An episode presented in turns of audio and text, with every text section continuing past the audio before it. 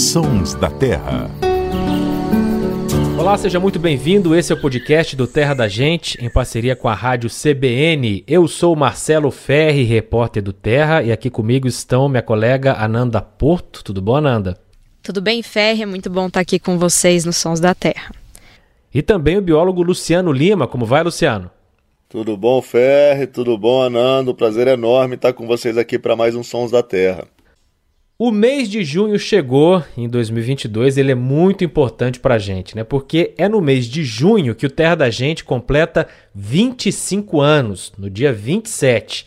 Você já deve estar acompanhando na televisão, nós estamos apresentando um especial muito bacana, Terra Brasilis, que se baseia nas cartas de Padre Anchieta e fala sobre a Mata Atlântica. Mas aqui nos Sons da Terra, que podemos dizer é um filho caçula né, do Terra da Gente, também vai ter muita comemoração. Se você nos segue no Instagram, deve ter reparado que a gente fez algumas enquetes nos últimos dias. Pedimos para você eleger os cantos de aves mais bonitos do Brasil. Uma votação muito difícil, claro que nem todo mundo concorda com os resultados, mas a gente promete que aqueles que ficaram de fora a gente vai falar deles aí ao longo do ano. Então, a partir de hoje, nós vamos falar dos quatro vencedores dessa votação. Vamos começar com a primeira votação. Demos três opções: o canário da terra, o trinca-ferro e o sabiá laranjeira. Olha, muita gente votou e sabe quem venceu? Esse aí, ó. É isso aí, o Canário da Terra com 47% dos votos. O Canário da Terra já foi personagem nosso aqui nos Sons da Terra, mas merece voltar porque é um dos passarinhos mais queridos do Brasil. Ele chama atenção por algumas características, a primeira delas, claro, é o canto, mas a plumagem também é inconfundível. Ananda, aproveitando, descreve pra gente o Canário da Terra. Então, o Canário da Terra, ou canarinho, né, como muita gente fala, é uma ave muito simpática, né? Não tem também como. Você já viu, a gente vê canarinho várias vezes ó, em várias regiões e não tem como você. Ah, não vou parar para observar. Eu, pelo menos, não consigo, porque é uma ave que chama atenção pela beleza, tem a cor bem vibrante.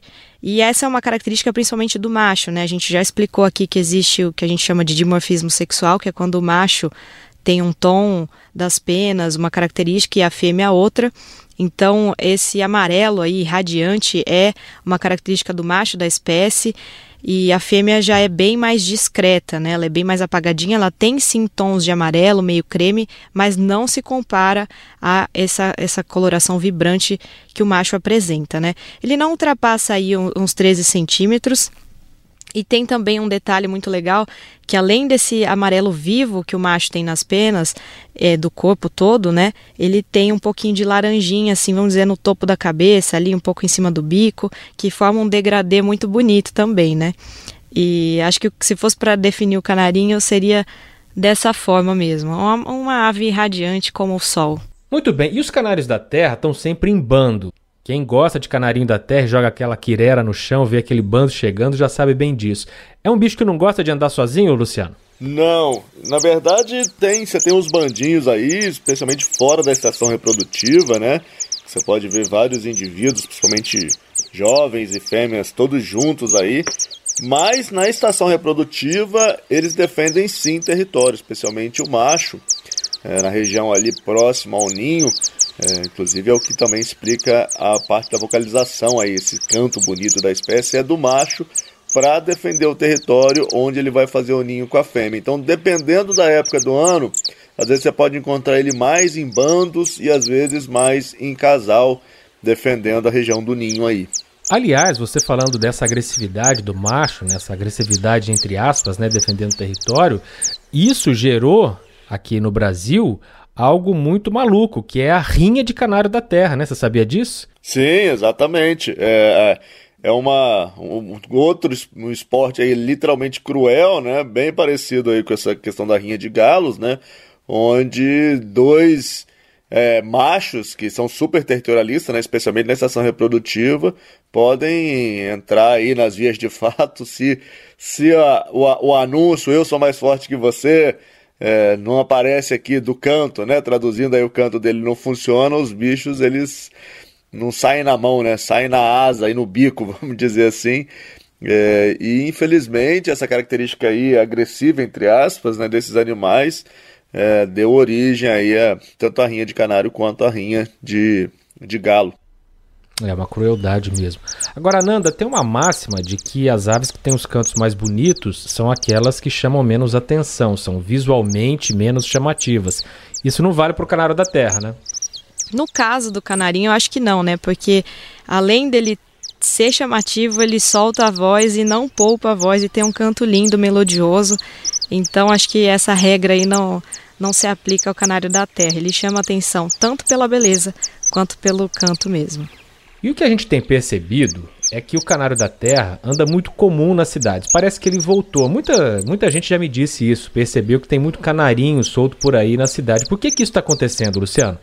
Ferre, um, um ótimo comentário. As pessoas também comentam isso comigo. É, e o que aconteceu é que, na verdade, felizmente, aí esse negócio também de colocar passarinho em gaiola, esse outro, pode nem chamar de hobby, né? Essa crueldade super cafona aí, prender passarinho, tem nada mais cafona que isso, é, tá diminuindo bastante. Então, o canarinho da terra, inclusive outras espécies que a gente vai falar aí nessa série dos cantos mais bonitos, são animais muito visados para gaiola, por causa do seu canto e tudo mais.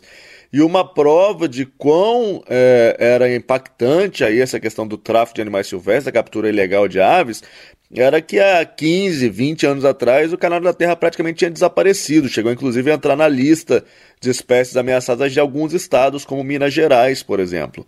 Mas nos últimos anos, embora ainda existam os gaioleiros, é, é, um, é uma prática que tem diminuído, felizmente, bastante. Então, essas populações, não só do canário, de algumas outras espécies têm conseguido se recuperar. Então está cada vez mais comum a gente ter esse espetáculo e, de, e, a chance de ver o canarinho, em vez de cantando dentro de uma gaiola, o canarinho cantando aí na cumieira da telha, no telhado de alguém, é, literalmente aí um, um, um, cenário poético, né, em termos de, de, de observação e de, de som também. É, se você quiser atrair canarinho para sua casa, põe sementinha ali, painço, quirera, que ele vem. Aqui em casa tem uma, um comedouro ali, eles vêm sempre uma, uma delícia vê-los e ouvi-los. E, e o fato de a cidade também ter muitos lugares propícios para que eles façam os ninhos, também deve ter facilitado essa presença maior deles aqui, né, Luciano? Inclusive, ele, ele costuma usar até casa de João de Barro abandonado, né? Sim, usa a casa de João de Barro abandonado, usa a cumieira da telha. É, às vezes ele até expulsa o pardal, compete com ele que o pardal também gosta de fazer ninhos em cavidade, mas às vezes eles são bem territorialistas, eles acabam expulsando os pardais e fazem um ninho ali é, na, no, nesse buraco da telha ali, né? No, no vão da telha. E agora eu vou fazer uma pergunta para você que está nos ouvindo. Você sabe qual que é a origem desse nome, Canário da Terra? Bom, tem algumas versões, mas eu vou contar aqui a versão mais conhecida e mais aceita. Na verdade, esse nome canário vem das Ilhas Canárias, da Espanha, onde tem uma espécie parecida, apesar de ser de outra família. Quando os europeus chegaram às Américas, trouxeram alguns desses pássaros. Algum tempo depois, eles notaram que aqui tinha uma espécie nativa, muito sonora também, parecida, e apelidaram de canário. E aí, para distinguir uma da outra, ficou assim: a ave europeia era o canário do reino, inclusive em alguns lugares é chamado de canário do império. E o canário brasileiro, o nosso canário, é o canário da terra. Mas eu prefiro mesmo, Luciano e Ananda, o nome indígena, vocês sabem qual é? Ó, oh, essa eu não sabia não, mas com certeza vai ser mais um aprendizado aqui nos Sons da Terra. Conta aí pra gente qual que é o significado. Eu não sei não. É, fala aí que os Sons da Terra também é um momento de aprendizado para mim aqui. Olha só, o nome indígena do Canário da Terra é Guiranhengatu, ou seja, pássaro de canto bom. Bonito, né? Que legal, muito bonito. E tem uma continuação da sua história aí da, das Ilhas Canárias, que, que sim, é verdade, exatamente o que você falou aí, que o, o nome do, do nosso canário vem é, inspirado no canário lá das Ilhas Canárias, e na verdade acaba que o nome do nosso canário é inspirado em cachorro. Ah, é? Porque o nome das Ilhas Canárias vem de Ilhas dos Cães, de Canes. Então as Ilhas Canárias eram as ilhas dos cachorros. Então como que o cachorro acabou batizando um passarinho aqui no Brasil, né? Como que essas coisas vão, vão mudando aí. O tal do canário belga é belga porque ali no Nordeste do Brasil havia muitos belgas e holandeses que traziam esses canários das Ilhas Canárias, então começou a falar ah, o canário do belga, o canário belga, mas de belga ele não tem nada, ele é espanhol, é lá das Ilhas Canárias, inclusive de onde vem o Padre Anchieta também. Mas na verdade esses canários, além da cor, não tem nada a ver com o nosso canário aqui em termos de parentesco. Então o canarinho aqui, nosso canário da terra, né, que acabou levando esse nome, ele é uma ave da família Traupide, que é a mesma família aí dos sanhaços e outras espécies de aves, é, vamos dizer assim, coloradinha, mas também que inclui algumas espécies de aves bem canoras. Já o canário lá das Ilhas Canárias, ele é uma espécie de ave da família Fringilide, que é uma outra família, é, então não tem nada a ver, só a coloração se parece bastante. Também o ato de cantar. E os fringilídeos no Brasil estão representados aí pelo pintacilgo e pelos gaturamos, que fazem parte dessa família Fringilide. Muito bem, atravessamos o oceano, contamos as histórias dos canários, que a partir de hoje a gente pode também conhecer como Guiranhengatu, o pássaro do canto bom. Esse não tem dúvida, esse é o nosso canário da terra, brasileiro, bonito, melodioso e que merece viver livre, leve e solto. Semana que vem a gente volta com mais um canto lindo da ave fauna brasileira. Aí a gente conta no próximo episódio quem foi o eleito. O Luciano Lima, se você reparou bem, já deu um spoiler aí, mas eu não vou falar mais nada. O Terra da Gente no sábado às duas horas da tarde e também o terradagente.com.br e os agregadores onde você pode curtir, compartilhar esse episódio e ouvir mais sons da Terra. Luciano e Ananda, muito obrigado e até a próxima. Tchau, gente. Vamos então apreciar sempre que puder a natureza que existe à nossa volta. E se tiver um canarinho por perto, com certeza vale a pena parar para admirar essa ave, seja pela beleza ou pelo canto. Até a próxima. Tchau, tchau, gente. Um abraço e até a próxima. A edição e finalização foram do Samuel Dias e a gente encerra com Chico Rei Paraná, o Canarinho Prisioneiro.